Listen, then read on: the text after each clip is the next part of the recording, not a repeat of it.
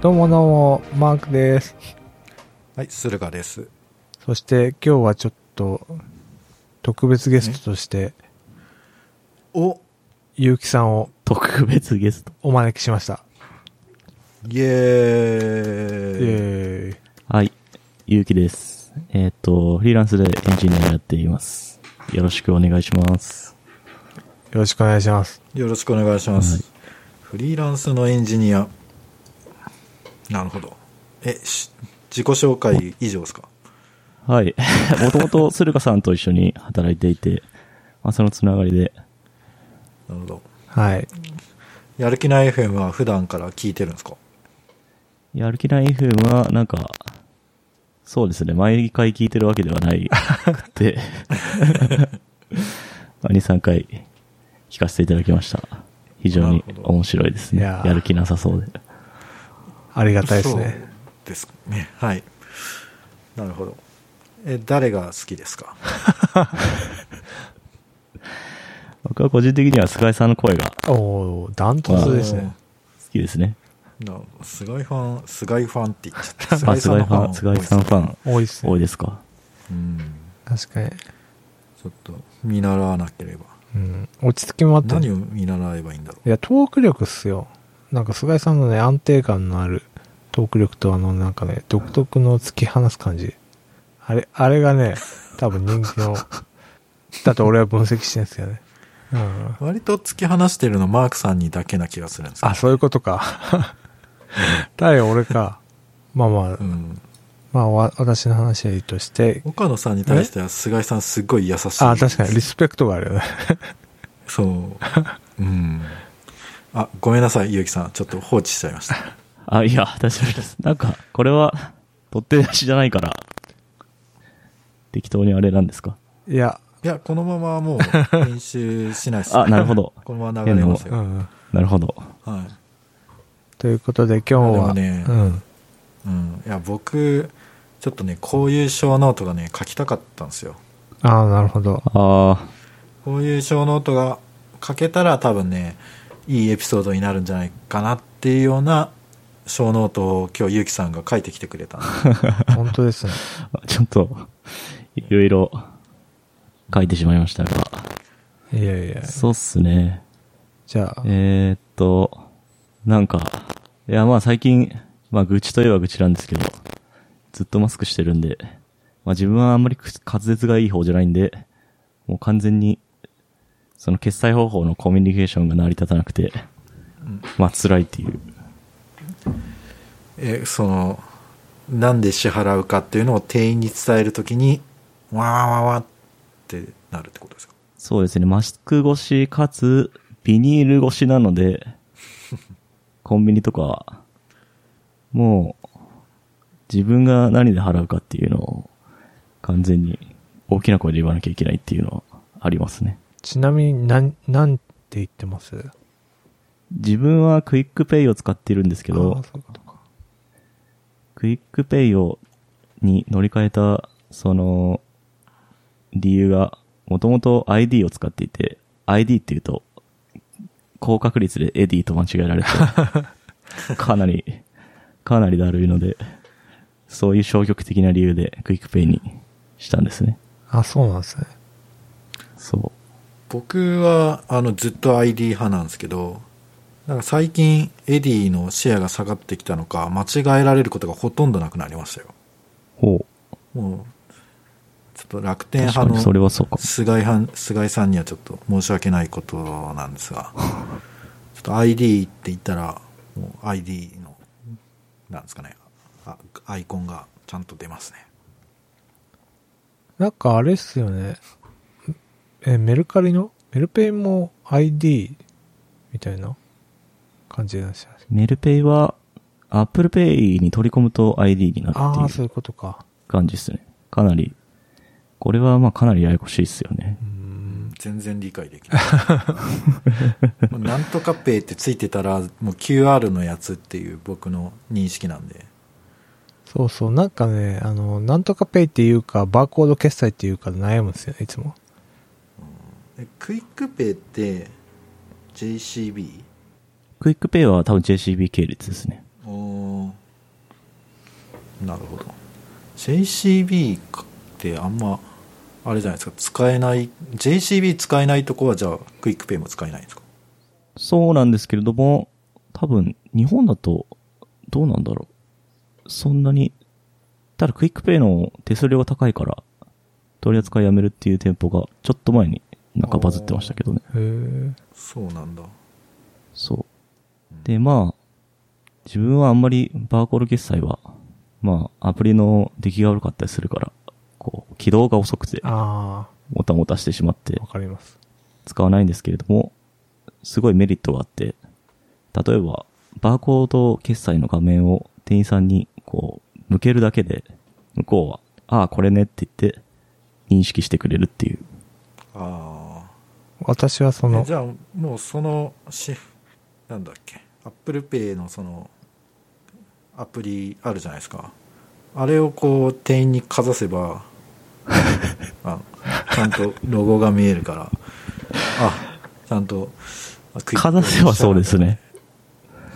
なんか結構その他人がレジでどのような行動をしてるのか、まあ見るんですけど、無言で画面を店員に見せて、で、店員がその支払い、決済方法を選んだのを確認してかざすっていうですね、なんか東京の人って怖いなっていう、いや、人も結構いますよ。水戸黄門方式。自分は結構それやってました。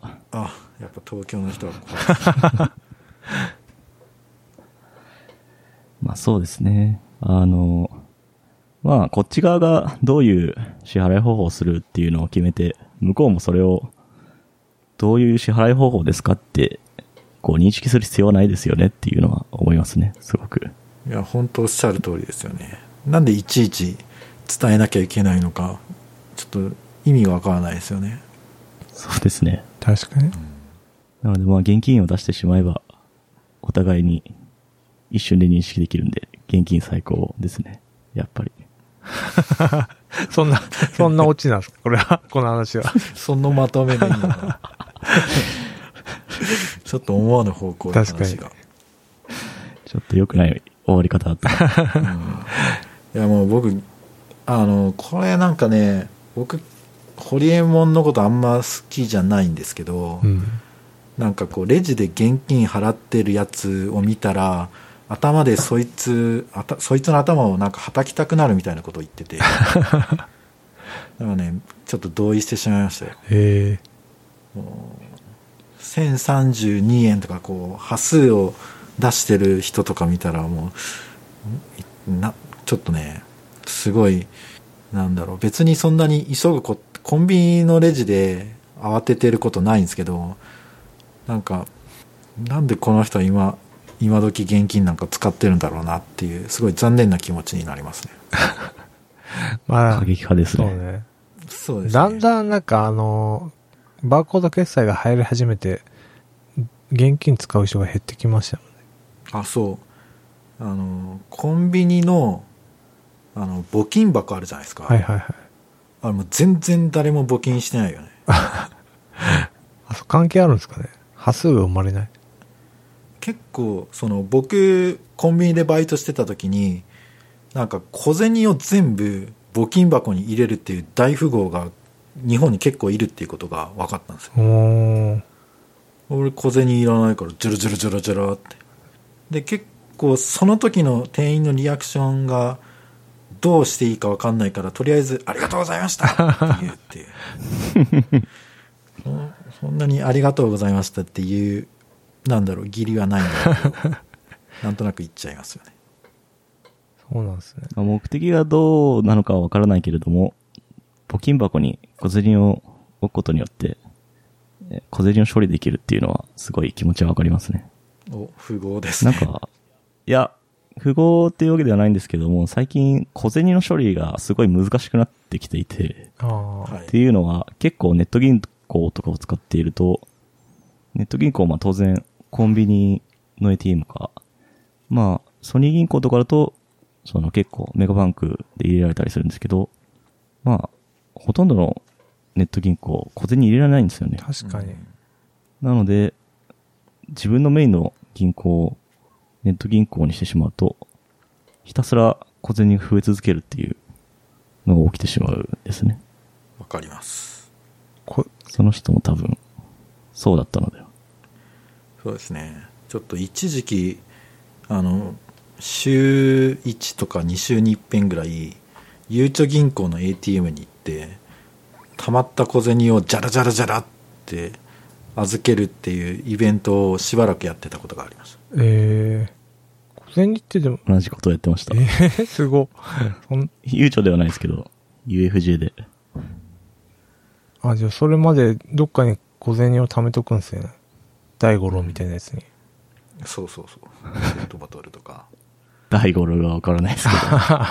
まあ、な、なんか、でかいお酒の、お酒のでかいそうですね。4リットルぐらいのなんか、うん。あこれ絶対飲みあ、なるほど。たらアル中になりそうな感じが する。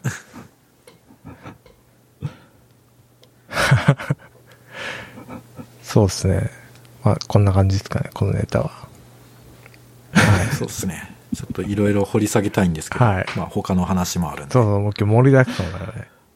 そうああ、そうですね。まあ、何話しますか？そうっすね。全部は、じゃなくてなんか選んでほしいですけれども。うんまあ、自分がうん。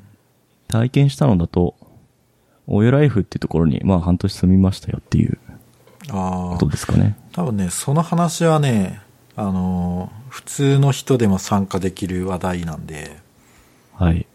やめましょう。ああ、なるほど。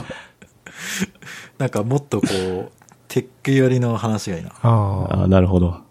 じゃあ今のところは、切ってください。テックより、テックよりか。なるほど。じゃあ、まあ最近自分の、もう超おすすめツツールの話をしようかな。いいっすねこれはテック、テックですか？これは。テテックです。はい。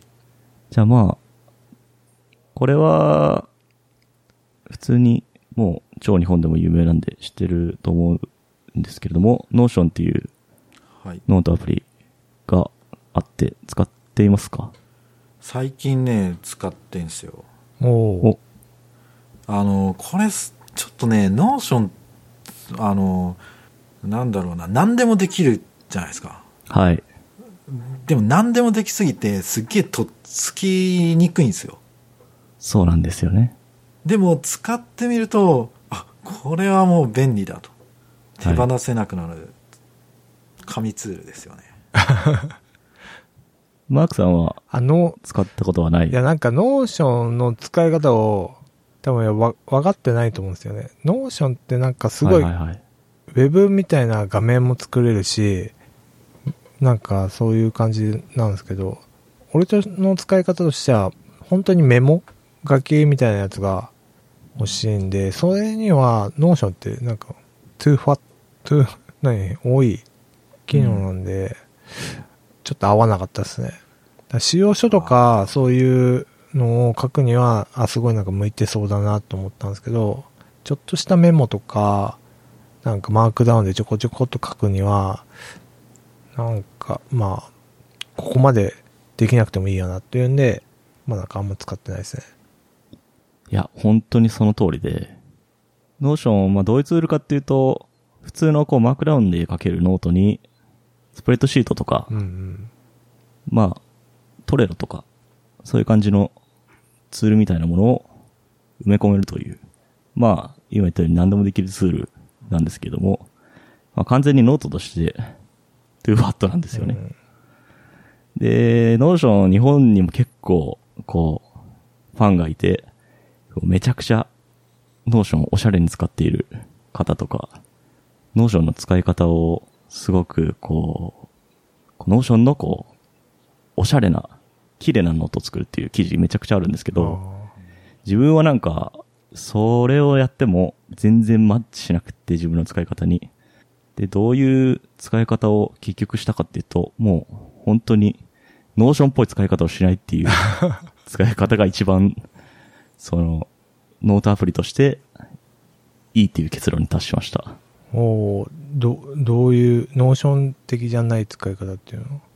どういうことかっていうと、もうその、 Notion は普通のマークダウンのノートと違っ、ノートと違ってこう、カラムを作れたり、うんうんなんか、要は、他のノートにエクスポートしたときに、レイアウトに再現性がなかったりするんですね。はいはいはい。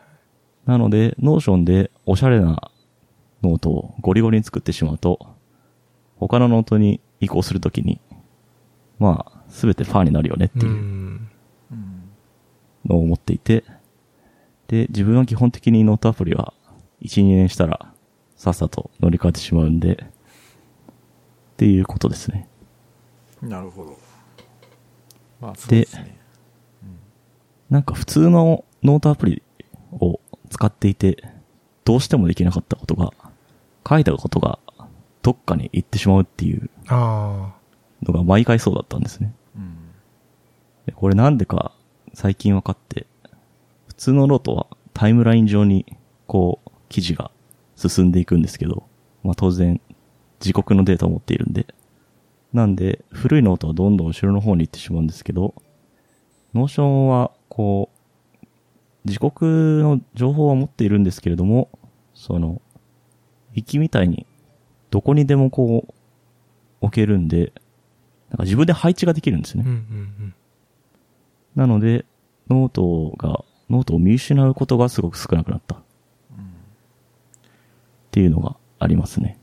うん。メンテナンスすればってことですよね。メンテナンスすればですね、なんか闇雲に作ってしまうと、ですよね。ノートの下に、そのまたノートをぶら下げることができるんで、どんどん階層が深くなってしまって、一覧性が悪くなってしまうんですよ。なので、その、ノートは必ず第一階層までっていうルールを決めたり、なんか諸々のルールを、こう、それも、こう、 Notion のトップページに書いておいて、それに沿って運用するっていう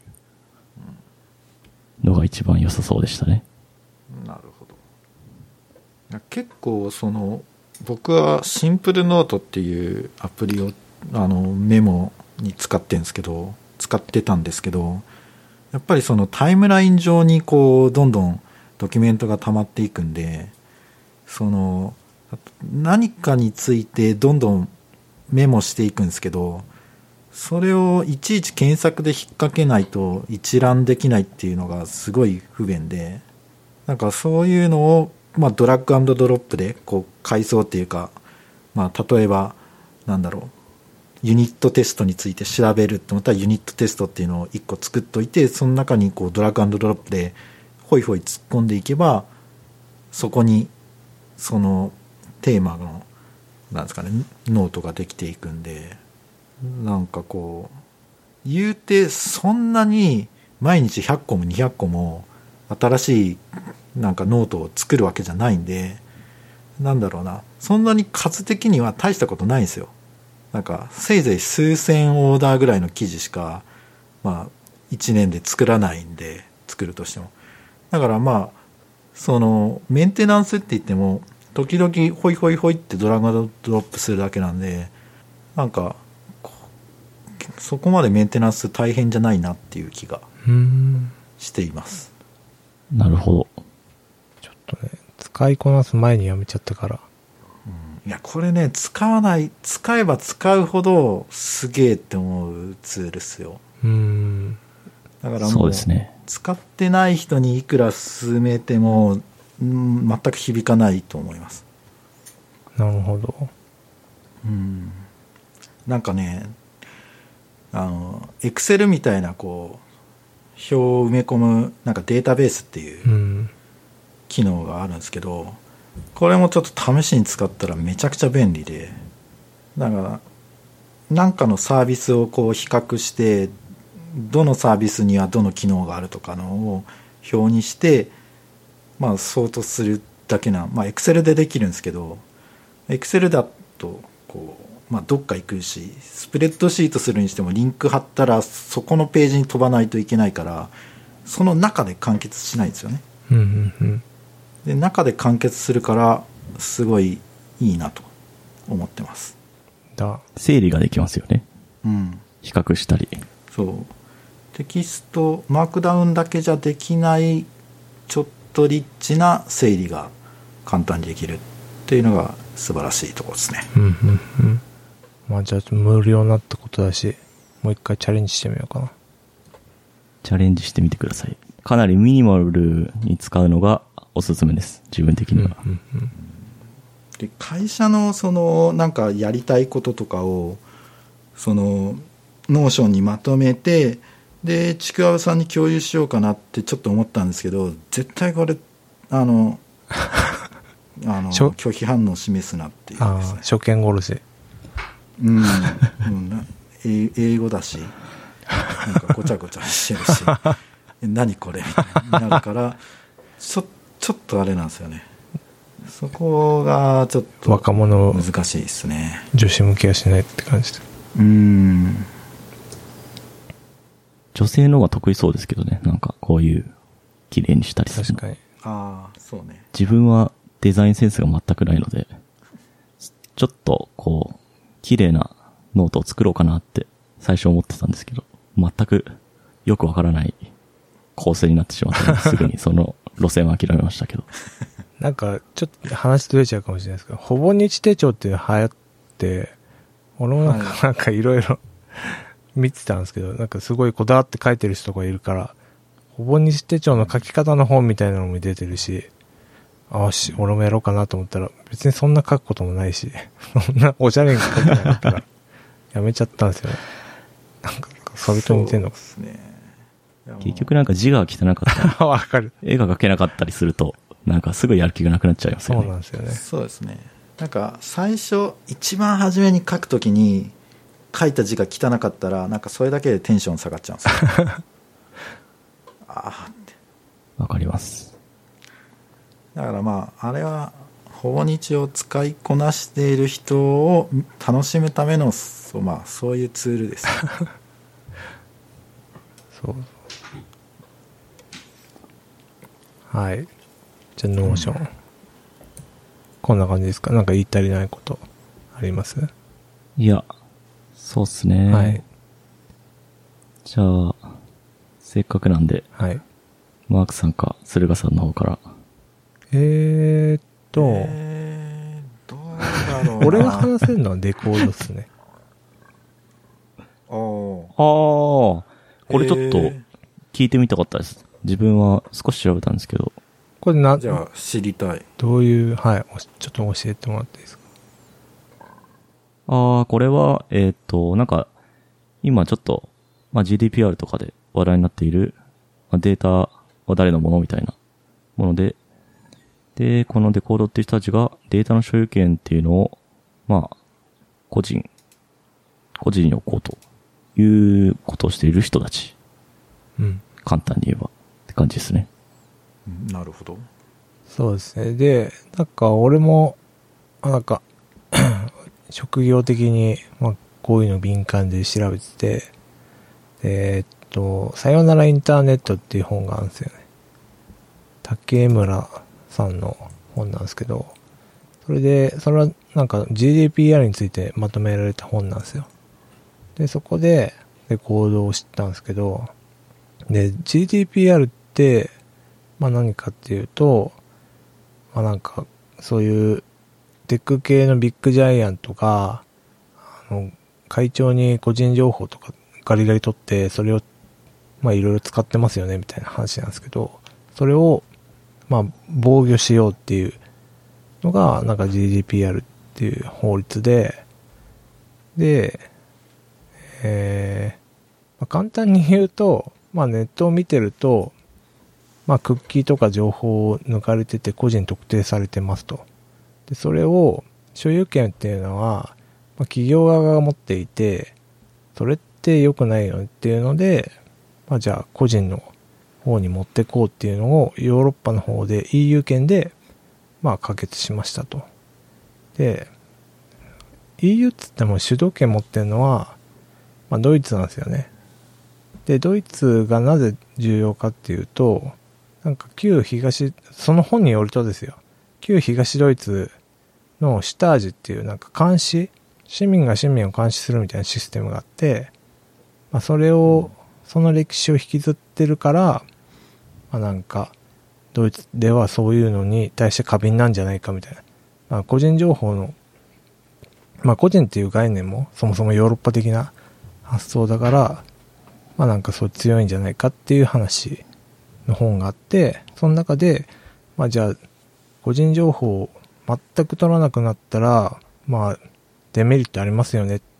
じゃあ誰を管理しますかって言ったら、まあ個人に管理させるようにしましょうっていう話で、まあデコードっていう組織で、なんか、その例えばクッキーであったりとか、遺伝子情報っていうのは、まあ、捉えてたとしても、まあ、忘れ、忘れさせる権利とかって言ったりするんですけど、まあ、これ消してくださいって言ったら、企業側は、まあ、消す義務があるとか、まあ、そういうのがあると。で、日本でも、なんかそういう取り組みをやろうとしてて、まあ、ね、で 電通が、あの、ミーっていう MY、MEY か。という情報銀行みたいなやつを作ってたりとか、そういうね、ちょっと、ヨーロッパから来る、その個人情報の波を、まあ、日本流にしようかっていう話。まあでもアメリカもね、テック系もクロム系とか、まあサファリとかは、クッキーを締め出してるんで、まあそういう方向には向かってんのかなっていうのが私が話せるネタです。ありがとうございまはいす。。そのね、あの、さよならインターネットの本が出る前にワイヤードでね、あの、記事があるんですよ。連載が。自分も多分それを見て知りそういました。うことか。そうですね。これで、そうなんですよ。これ良かったっていう話です。そうっすよね。なんか、なんで自分はそんなことを調べてたかっていうと、なんか、最近、サイン with with Apple っていうのを使っていて、はい。で、なんかこれは、まあ多分ご存知だと思いますけど、サインインするときに、なんかランダムなメールアドレスをそのサービスに渡して、それを使ってログインできるっていう。うんうん。まあなんか、使う側としては、めちゃくちゃ安心なんですよね。今まで、その Facebook ログインとか Google ログインとか全く使ってなかったんですけど、Apple が生成した。ものに対して、こう、サービスは何も知る由がないので、ちょっと試してみたいなとかいう時とかも使えるっていう。うーん。なんかそれを調べてたら、ここにたどり着きました、自分は。そうなんですね。その、これって認証のやつですよね。そうですね。ん。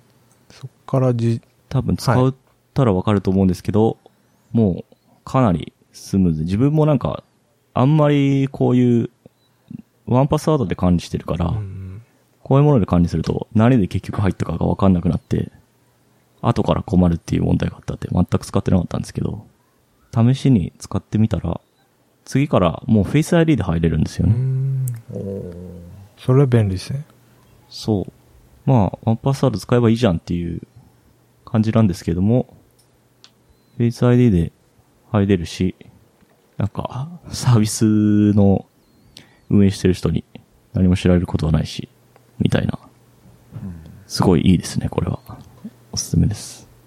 アップルは個人情報を他の会社に売らなくてもこう収益が出るビジネスモデルだからなんかその辺安心感ありますよねうん。そうですよね。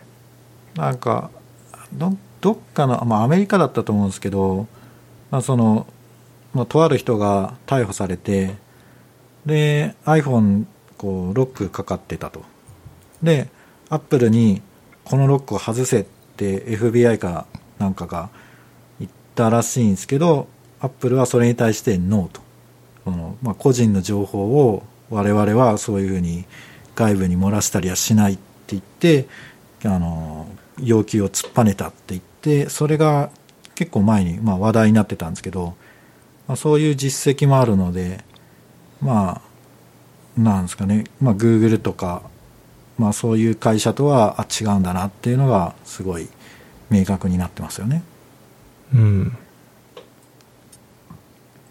アップルはそうですね。安心感。そっち系は、だいぶ。てか広告に頼らない仕組みになってますね。どうですか？個人、なんか全然、まあちょっと話変わるんですけど、個人情報の自分取られてもいいよみたいな、なんかそういうのはあります？嫌だ派と。僕はもう諦めてますね。ああ。まあ、駿河さんはそう言うかなと思いました。す、すべてを分け渡すケースよね。うん。いや、でもさ、あれじゃないですか。なんか、えーまあ、台湾でも韓国でも中国でもいいんですけど、ある程度個個人の自由とか個人の情報を、まあ、政府とかに明け渡すことであのコロナの対策をやってるじゃないですか。うん。韓国とか感染した人のはもうな GPS つけられてなんか監視させられてただその代わりまあ食料とか送るからお前はそこから動くなみたいなそういうことをやってで台湾も台湾でこうまあ台湾はもうちょっと穏健なやり方ですけどまあそれでもこう個人の情報をまあ政府がこう把握してで中国はまあ言わずもがなじゃないですか。中国はマジやばいらしいっすね。なんかもうほぼ GPS と国が持ってるデータとうんマージされてて、あの、その、赤信号を渡ってたらもう名前特定されて注意されるっていうぐらいなんか政府が個人の情報を持ってるらしいですもんねう。ん。だから、そうやって今 AI が強くなってて、ビッグデータだって言ってて、ビッグデータの、なんだろう、学習データって、まあ、個人情報じゃないですか。うんそこを、まあ、中国はもう、まあ、そういう人権とかあんま薄いから、ガンガンやってで、AI, AI の分野で強いなってて、アメリカはそこはまあ、市民とのコンセンサスを地道にやってて、今中国の方が優勢だと。うんじゃあ、個人情報ってどうなのかヨーロッパ的な考え方でいくのか、人類は。中学、中国的な全体的な主義でいくのか。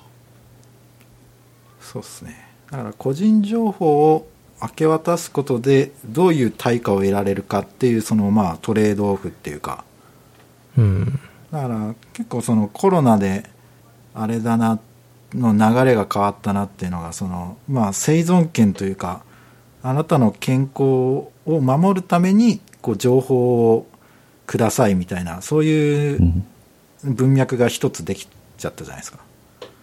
うん。だからこう市民の健康を守るため市民は個人情報を政府にこう提供しなければいけませんっていうこうその一個穴が開いちゃったんでなんか一旦そうなるともう戻んないんじゃないかなっていう気がしますなるほど。ゆうきさんはどどうですかね？個人情報ですか？どっち派ですか？自分はそれで言うと、なんか、渡さないように最近しているけど、諦めている。という感じです。あれ、できることはやってるんですね。防いでる感じですか？なんか前より気にするようになりましたね。いろいろ見ていて。でもそしたらやっぱ現金派じゃないとダメですよねそうなんですよね。結局、最終的に、なんか、クレジットカードとかは必ずたどれてしまうので、まあ現金だと、まあ現金、そのうちなんか、現金で払うとすごい怪しまれるんじゃないかなっていう世界が来るんじゃないかなとは思いました。そうですねいや現金の匿名性はなんか本当素晴らしいですよね うん。じゃあ、ポンタカードも、T ポイントカードも出さない感じですね。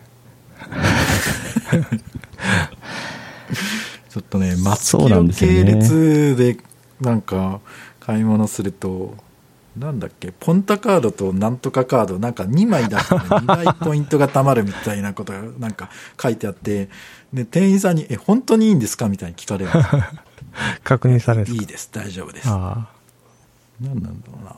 うん。まあもう少し、なんか、バーコードとか、こう、NFC 的なものにポイントを紐づかないかなとはちょっと思いますけど、まあ難しいのかな。あ。ああ、でもなんかゆくゆくはなりそうですよね。二つ出さなきゃいけなかったりするのは辛いですよね。だからもうなんだろうな今まで財布の中にポイントカードがたくさんあったのがスマートフォンのアプリに置き換わっただけみたいな状況になっててうん。なんかそそれは果たして僕たちが目指したかった未来なのだろうかっていうのはすごい思いますねあこの店ではこの決済方法を使えばここのポイントが二重で付与されるからお得だとかなんかここを出すのはそのポンタカードではを出せばお得とかなんだろう脳みそにこう余計なこうインプットをしてなんか過ごさなきゃいけないのですごいどうなんだろうなっていうのは思います。まあ、過渡期だからっていうのはありますよね。なんか、これが、なんかうんうん、淘汰されれば。結局、あれって購買データが欲しいだけだから、今、ペイなんとかペイが流行ってて、そのうちポントカードも T ポイントカードもなくなってくんじゃないですか。って思いますけどね。わかんないですけうん。まあ、そうっすね。ど。はい。ちょっと長くなっちゃったんで。一旦、こんな感じですかね。なるほど。はい。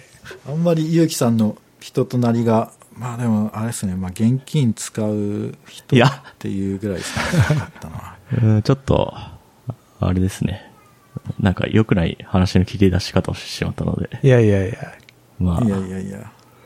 また、ここの後も。